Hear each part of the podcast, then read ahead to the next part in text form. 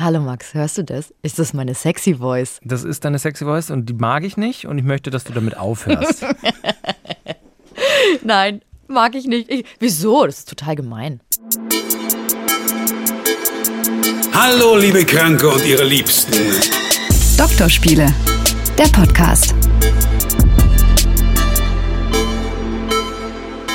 Hallo und herzlich willkommen, neue Folge Doktorspiele. Ähm, ich fühle mich beobachtet, aber da, dazu gleich mehr. Was heißt beobachtet? Ich fühle mich mitgehört, aber wir erklären das Ganze jetzt. Herzlich willkommen. Wenn ihr Fragen, Anregungen habt zum Doktorspiele-Podcast, doktorspiele.swr3.de. Sabrina Kemmer ist da, ich bin Max Hi. Öl.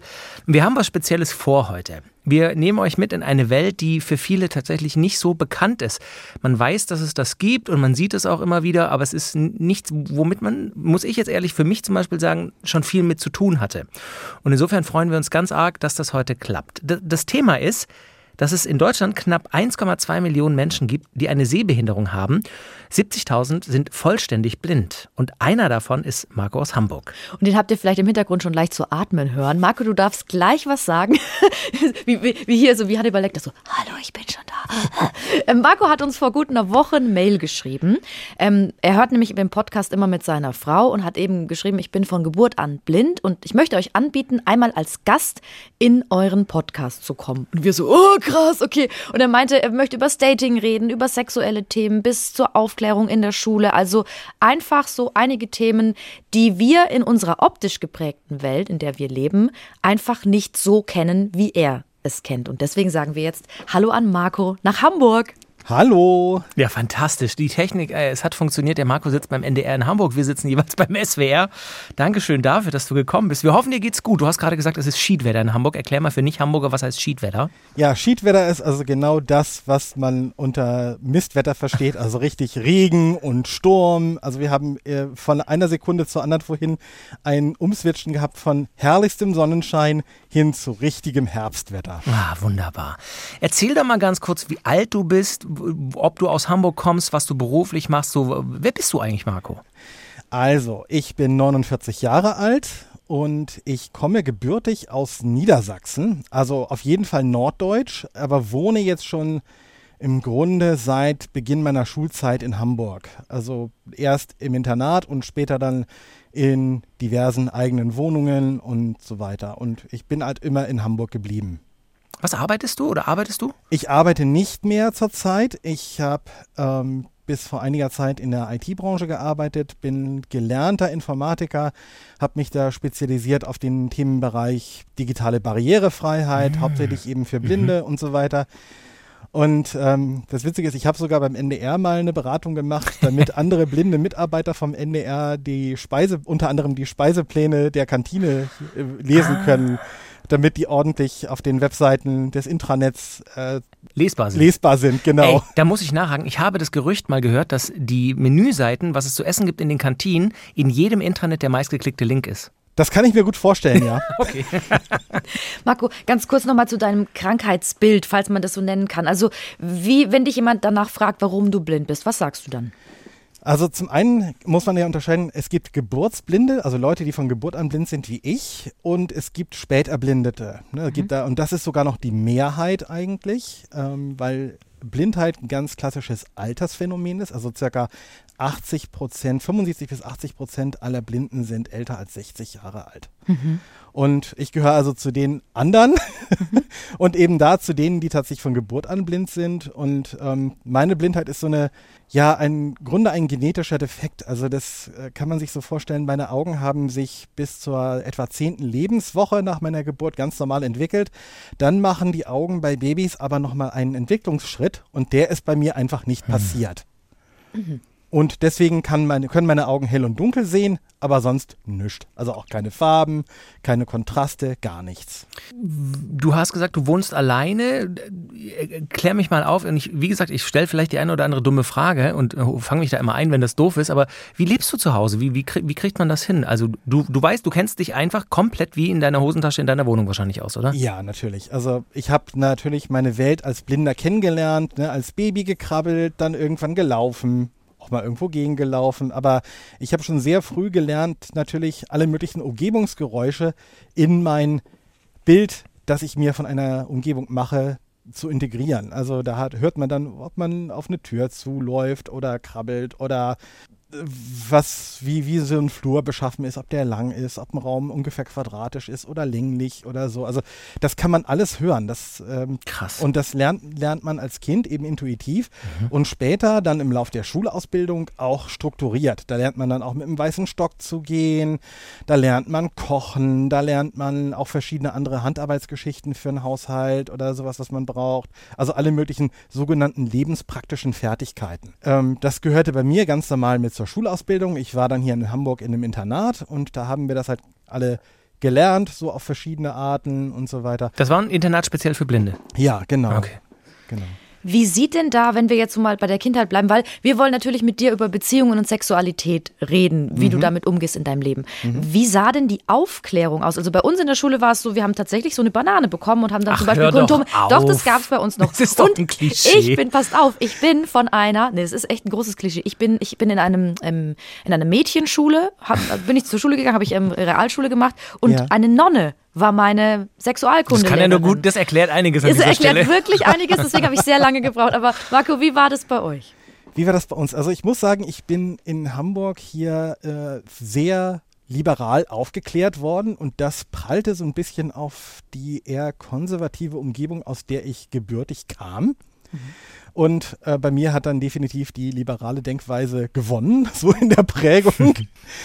also zum einen natürlich äh, durch die Lehrer in der Schule ähm, und zum anderen auch durch das Internat. Also in der Schule hatten wir tatsächlich in der Grundschule schon Modelle, das waren so im Grunde Gipsfiguren mit ähm, primären fühlbaren Geschlechtsmerkmalen. Also es gab eine männliche, da hat man einen äh, schlaffen Penis gefühlt, der über einem Hodensack hängt. Ähm, natürlich nicht hängt, weil eine Gipsfigur ist ja starr, ne? aber eben drüber liegt, so als würde er erschlafft sein.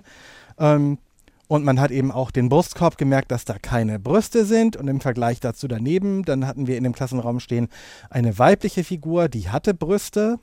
Ähm, und man hat eben auch dann gefühlt, äh, wenn man ihr zwischen die Beine gefasst hat, der Figur, dass da das anders war. Also die ähm, Schamlippen und die Klitoris, das war alles nur sehr schwach angedeutet, aber es war eben ganz klar fühlbar, da gibt es einen Unterschied. Ich habe ich hab das Gefühl, es war bei euch viel intensiver als bei uns. Also viel besser aufgebaut. Das Ding, das Ding ist ja, ähm, äh, zum einen hatten wir Lehrer, die waren von den 1968ern geprägt. Die wollten euch aufklären. Die wollten uns aufklären und äh, die hatten auch immer eine sehr positive Einstellung dazu. Also, ne, also es ist, dass Sex nichts Schmutziges ist, dass Sex nichts Schlechtes ist. Ne, der, ähm, der eine Lehrer, der hat sogar äh, auf Klassenreisen immer seinen damaligen Lebensgefährten mitgenommen. Cool. So haben wir in der Grundschule schon gelernt, dass es eben nicht nur Männer gibt, die Frauen lieben und Frauen gibt, die Männer lieben, sondern auch Männer gibt, die Männer lieben. Und das zu einer Zeit, wo es noch nicht so. Das war Anfang der 80er ja, ja. Jahre, ne? Also Ja, da ja. war das alles noch nicht so, aber ähm, sie haben es uns vorgelebt Ja, und cool eigentlich. Ähm, das, es wurde zwar nie so richtig benannt, aber wir wussten es trotzdem alle. Die beiden haben sich lieb und das ne, war auch Ja. dann völlig okay so. Wenn du an die Schulzeit zurückdenkst, also wenn ich an meine Schulzeit zurückdenke, da gab es dann irgendwann so, ich würde mal sagen, so ab der siebten, achten Klasse hat man dann schon mal, natürlich in meinem Fall, Klassenkameradinnen gesehen, wo man dachte, ach, das ist ja jetzt interessant, da wächst ja jetzt was bei denen oben rum. Und das finde ich ja gar nicht mal, wenn ich jetzt vielleicht mal alleine mit mir bin, dann denke ich da mal ein bisschen dran so. Wenn du da also an deine ersten Erfahrungen denkst, Du bist ja, wie du sagst, nur auf die Reize deiner Ohren und deiner, deiner Hände durch den Fühlsinn äh, auf die angewiesen. Wie, wie waren so deine ersten sexuellen Erfahrungen? Nicht direkt vielleicht mit jemand anderem, sondern wie hat sich das bei dir, wie, wie hat das angefangen? Das ist eine gute Frage. Also ich habe natürlich schon irgendwann gemerkt, dass bei einigen Klassenkameradinnen sich das verändert hat. Zum Beispiel, wenn sie mich geführt haben. Ja, Also wenn man äh, geführt wird, dann greift man bei einer anderen Person an den Ellenbogen und je nachdem, wie stark die Person den Ellbogen an den eigenen Körper drückt, kriegt man über den Handrücken mehr oder weniger freiwillig auch einiges an Konturen des Körpers mit. Spannend. Und ähm, da kann man natürlich auch dann schon fühlen, ne? entwickeln sich da Brüste, ist die Person schlank oder hat die vielleicht einen Bauch oder sowas, ne? Oder bei manchen dann eben auch, wenn man neben ihnen steht, sind, sind bei, bei gerade bei Mädchen fangen an, dass sich die Hüften, die, der, der das Becken verbreitert oder ähnliches. Also das sind alles so ganz subtile Sachen, die man dann schon mitkriegt und ähm, klar, äh, man hat dann eigene Vorstellungen davon, die teilweise, muss ich sagen, auch so ein bisschen von der Realität abgewichen sind, bis ich sie dann tatsächlich kennengelernt habe. ähm, aber man macht sich natürlich auch seine eigenen schönen Vorstellungen und hat genauso Fantasien. Ja, ähm, klar. Bei, ne, während der Selbstbefriedigung wie Sehende auch. Ne? Aber Und- in der, in der Schule waren nur blinde Schüler und Schülerinnen. na, in der Grundschule ja, aber dann habe ich die Gymnasiallaufbahn eingeschlagen und die konnte man an der Blindenschule hier in Hamburg nicht einschlagen. Okay. Aber an der benachbarten Schule, das ist die Heinrich-Herz-Schule in Hamburg-Winterhude, Witz ähm, kenne ich. da gab es das äh, damals einzige westdeutsche Projekt, wo Blinde und Sehende integrativ beschult wurden. Heute mit der Inklusion und dem ganzen Kram ist das alles ganz anders, aber damals in den 80er Jahren war das tatsächlich neben der Schule in Marburg, der, äh, das ist tatsächlich eine reine Blindenschule, die einzige Möglichkeit, von der ich wusste, dass man Abi machen konnte. Und äh, da meine Eltern halt immer noch in Dannenberg, in äh, Lüchow-Dannenberg wohnten und ich nicht zu weit von zu Hause weg wollte, bin ich halt auch in Hamburg geblieben, weil es mir hier auch gefallen hat. Wie waren denn, also beginnen wir gleich in, in medias res, sage ich immer gerne. Wie waren denn deine sexuellen Erfahrungen mit anderen, deine ersten? Meine ersten Erfahrungen waren mit gleichaltrigen Jungs im Internat. So. Ne? Da, ähm, das hat sich irgendwie spielerisch ergeben. Man hat eher, ne, also auch häufiger mal zusammen geduscht, gebadet, man war zusammen schwimmen, hat auch gerauft und so, ne? Und da kriegt man natürlich auch viel von anderen mit. Und man hatte natürlich auch Freunde. Und ähm, da wurde man dann irgendwann neugierig. Wie fühlt sich das denn bei dir an? Darf ich mal anfassen? Ne? Also das, das haben wir uns auch gegenseitig gefragt und auch respektvoll gefragt. Also nicht so, ne, von wegen, ich, ich greife dir jetzt einfach mal un, ohne Vorwarnung dahin oder so. Nee, nee. Also ich hatte zum Glück äh, einen Freund damals, mit dem ich das gegenseitig so ein bisschen erforschen konnte und ähm, das war also wirklich spannend, weil ich schon relativ früh, so mit 13, äh, äh, ziemlich gut entwickelt war, sag ich mal, von, dem, von der Schambehaarung her und so weiter. Und dann der gleichaltrige Freund, bei dem war das noch nicht so. Und dann so zu merken, wie unterschiedlich sich das entwickeln kann. Ein anderer Freund, mit dem wir dann auch öfter zusammen waren, der war ein Jahr älter, bei dem war das dann alles noch weiter als bei mir und so.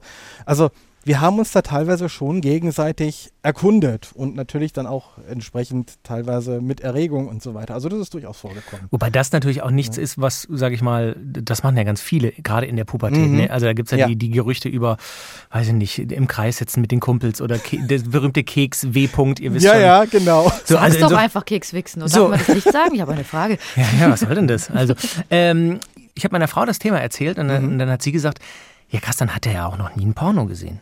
Oder habt ihr Pornos wegen des Audios geschaut, zum Beispiel in der Zeit? Weil wenn ich an meine Pubertät zurückgucke, habe ich viel Pornos geguckt. Also ich sag mal so, ähm, bei uns ist das ja alles noch mal zehn Jahre früher als bei dir gewesen. Ah, da gab es auch schon sehr äh, buschige Pornos. Also Ja, durchaus. ähm, Im Internat durchaus nicht. Also die waren zwar sehr liberal, aber äh, wir Ja, haben hatten schon A, noch keinen Ja. Videorekorder. Ah. Ähm, äh, wir hatten zwar zu Hause bei meinen Eltern einen Videorekorder, aber das hätte ich mich dann doch nicht getraut. Mhm.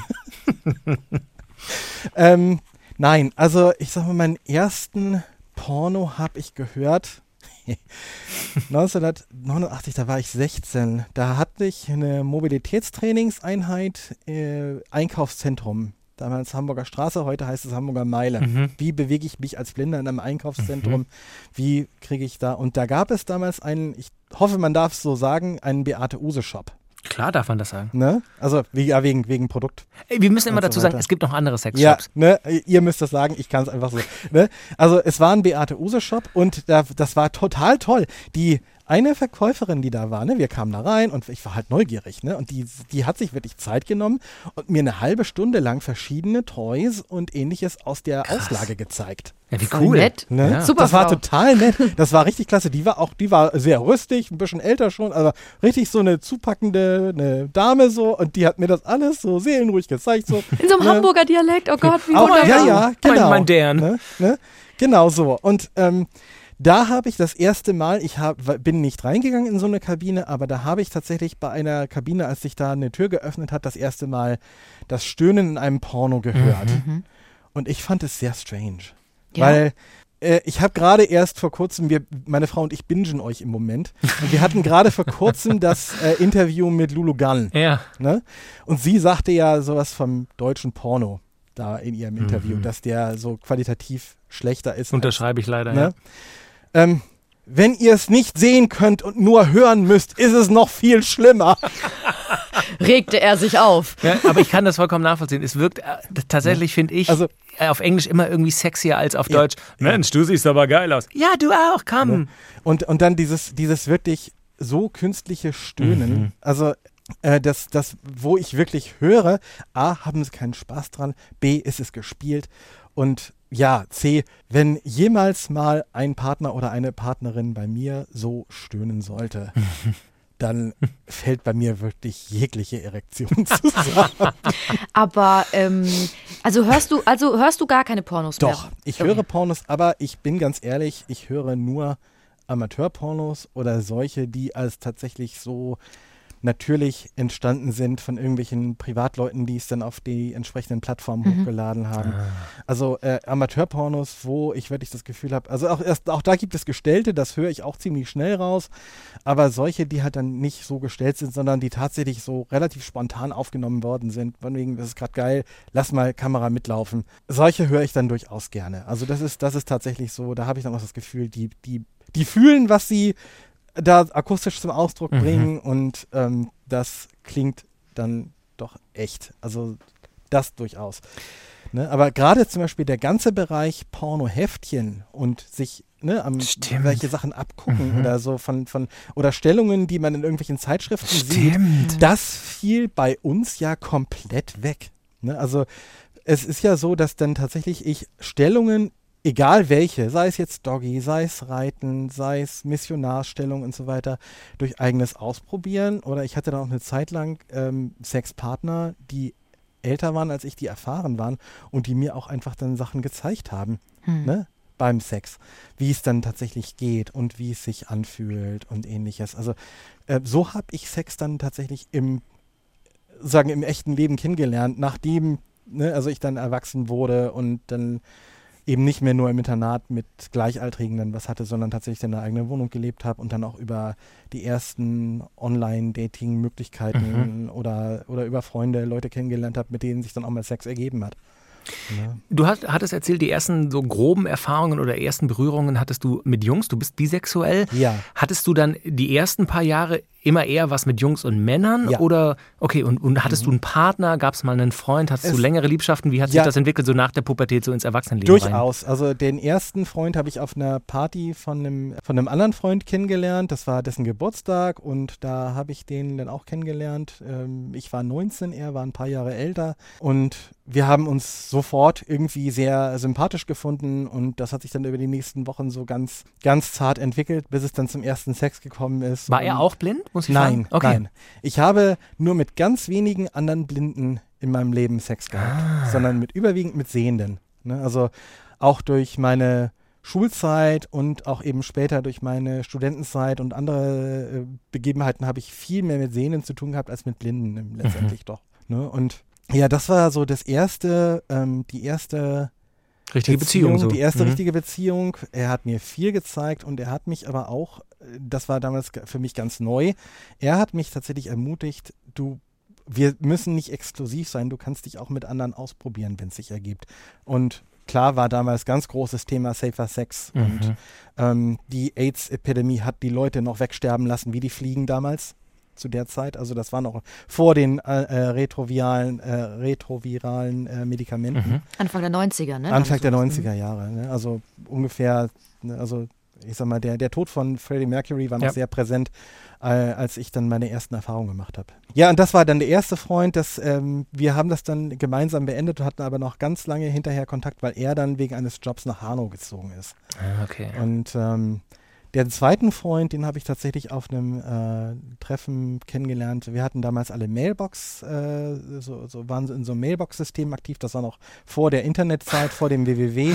Ähm, aber da gab es monatlich immer so ein Treffen. Da haben sich so Hamburger immer zu so einem Stand, äh, Stammtisch getroffen. Und da habe ich dann mal an einem Februarabend einen sehr netten Menschen kennengelernt, mit dem ich dann anderthalb Jahre zusammen war, auch ein Sehender und so weiter. Mit dem habe ich dann auch neue Erfahrungen gemacht. Er war zum Beispiel derjenige, der mich entjungfert hat und so. Also Okay. das war, ja, es gab durchaus einige Beziehungen damals. Es gab natürlich auch Affären oder auch One-Night-Stands, gab es auch. Ähm, Aber Du warst schon aktiv, wenn ich das mal anmerken darf, ne? Ja, Sex macht ja auch Spaß. So. Toll.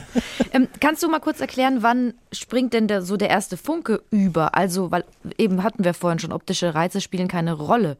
Ähm, was spielt dann eine Rolle? Sind, für, sind bei mir verschiedene Faktoren, zum Beispiel zum einen die Stimme. Also wenn das bei, bei Männern mag ich zum Beispiel recht sonore Stimmen, also ähm, tief, melodisch. Also sie müssen jetzt keine Bassstimmen sein, sondern kann auch ein sehr angenehmer Bariton sein oder so. Äh, die kriegen mich eigentlich immer so, dass ich denke so, mm, das ist jetzt aber, oh, so, ne? ähm, Was sagst du zur Stimme von Max? Das ist mir jetzt Äh, ihm ganz Weiß nicht, unangenehm. ob das jetzt so hilfreich ist für den Rest dieser Aufnahme. doch, äh, finde ich sehr sympathisch, So, ne? Aber ähm, nicht so sexy. Äh, Ist doch okay. Ja, natürlich. Nee, Ich aber ich Stimme. weiß eben, Genau. ich weiß eben auch, Max, dass du hetero bist und Ja. deswegen ist das schon von daher vom, Vergeudete. vom Kopf her äh, auch äh, kein weiteres Thema. Deswegen, also Ja, alles gut. das wird eben respektiert und ich bin auch niemand, der jetzt meint, oh, du musst mal nur den richtigen kein, He kennenlernen. kein Hetenknacker. okay, also, also, also die Stimme auf jeden Fall. Ja, die Stimme. Dann der Geruch äh, Mhm. ist durchaus auch ein entscheidender Faktor. Ich sag mal, Nichtraucher hat bei mir immer viel mehr Chancen als ein Raucher. Mhm. Obwohl das auch nicht stimmt. Eine der schönsten Beziehungen, die ich hatte, war mit einem Raucher. Äh, und bei dem war das aber dann auch nicht wirklich schlimm. Also es gibt Leute, bei denen ist Zigarettenrauch oder so nicht so schlimm. Und es gibt Leute, bei denen Zigarettenrauch so einen Körpergeruch macht, Ja. der, der absolut nicht So dieser kalte Rauch, Ja. der überall sitzt. Mhm, Na, genau. furchtbar. Und das war bei dem Ja. irgendwie nicht. Also das war ganz faszinierend. Und äh, das war bei dem irgendwie nicht. Ne? Und was, äh, was ich schon immer mochte, große Männer. Also ich bin 1,75 Mhm. ungefähr. Und ich sag mal so ab 1,80, 1,85. Breite Schultern. Da, äh. Sag mal, aber ganz, ganz platt gesagt, ne? Es gibt Ja. ja, auch, äh, sag ich mal, bei uns Sehenden äh, das, das Spiel, sich die Augen zu verbinden. Und da könnte man jetzt dann natürlich sich verleiten lassen und sagen, hey, ich könnte ja auch mal wie ein Blinder Sex haben. Also ich kann die ja auch Augen einfach, genau, ich könnte einfach entweder die Augen zumachen oder mir verbinden lassen oder so. Es ist aber schon einmal ganz anders, oder? Es ist was ganz anderes, weil ich mein ganzes Leben damit lebe. Ne? Also ich kenne es überhaupt nicht anders. Wenn du dir die Augen verbindest, ist auf einmal der wichtigste Sinn weg. Und der wichtigste Sinn ist er deshalb, weil er ähm, die Augen äh, circa 80 Prozent deiner Sinneswahrnehmung im Gehirn ausmachen. Mm, okay. So, der ist ganz plötzlich weg. Das heißt, du bist im Grunde in dem Moment in einer Art Schockzustand, weil dir der wichtigste Sinn fehlt und du dich vielleicht orientierungslos fühlst oder verunsichert bist oder ähnliches. Das ist also eine ganz andere Erfahrung und du bist in dem Moment in einer ganz anderen äh, Verfassung Mhm. als ich. Ja, weil Ne? du es immer hast, auf gut Deutsch. Ja, weil ich es immer habe. Mhm. Ne? Und so weiter. Klar, es gibt diese Spielchen, äh, Augen verbinden, ne? Und das Trainiert das, ja auch die Sinne so ein das, bisschen. Ja, natürlich, ne? Das ist und, und so, das, das ist richtig, aber ich weiß auch, dass es das als äh, Sexspiel-Variante gibt, dass sich Leute die Augen verbinden und gar nicht wissen, mit wem sie es da treiben. Ne? Mhm. Aber die haben eben zum Beispiel auch nicht wirklich gelernt, außer sie machen es öfter und können sich darauf einlassen, ist so, ist sowas, die, die haben eben auch nicht gelernt, andere Leute schnell zu erfassen. So, also einfach so einen schnellen e- ersten Eindruck von jemandem zu bekommen. Das können auch wir Blinde, ohne die Person jetzt komplett von oben bis unten anfassen zu müssen.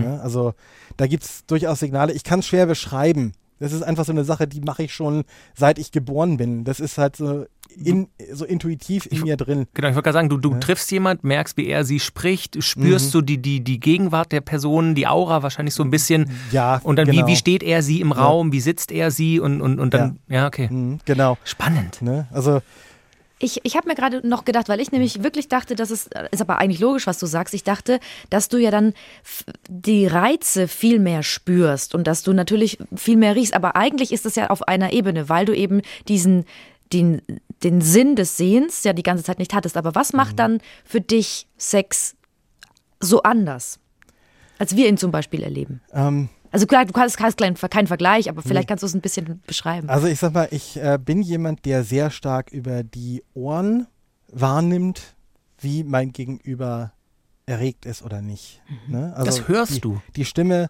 verändert sich bei Erregung massiv, tatsächlich. Ne? Also sie wird äh, häufig wird sie rauchiger, der Atem wird schwerer, beziehungsweise es ist halt mehr, mehr ähm, Atem im Sprechen drin, so weil ist dann So. einfach so, Ja, ja. ne, so, ne, und so weiter. Also das wird auch von meiner Stimme gesagt, wenn ich erregt bin, dass sie dann äh, rauchiger wird, obwohl ich eigentlich überhaupt nicht rauche.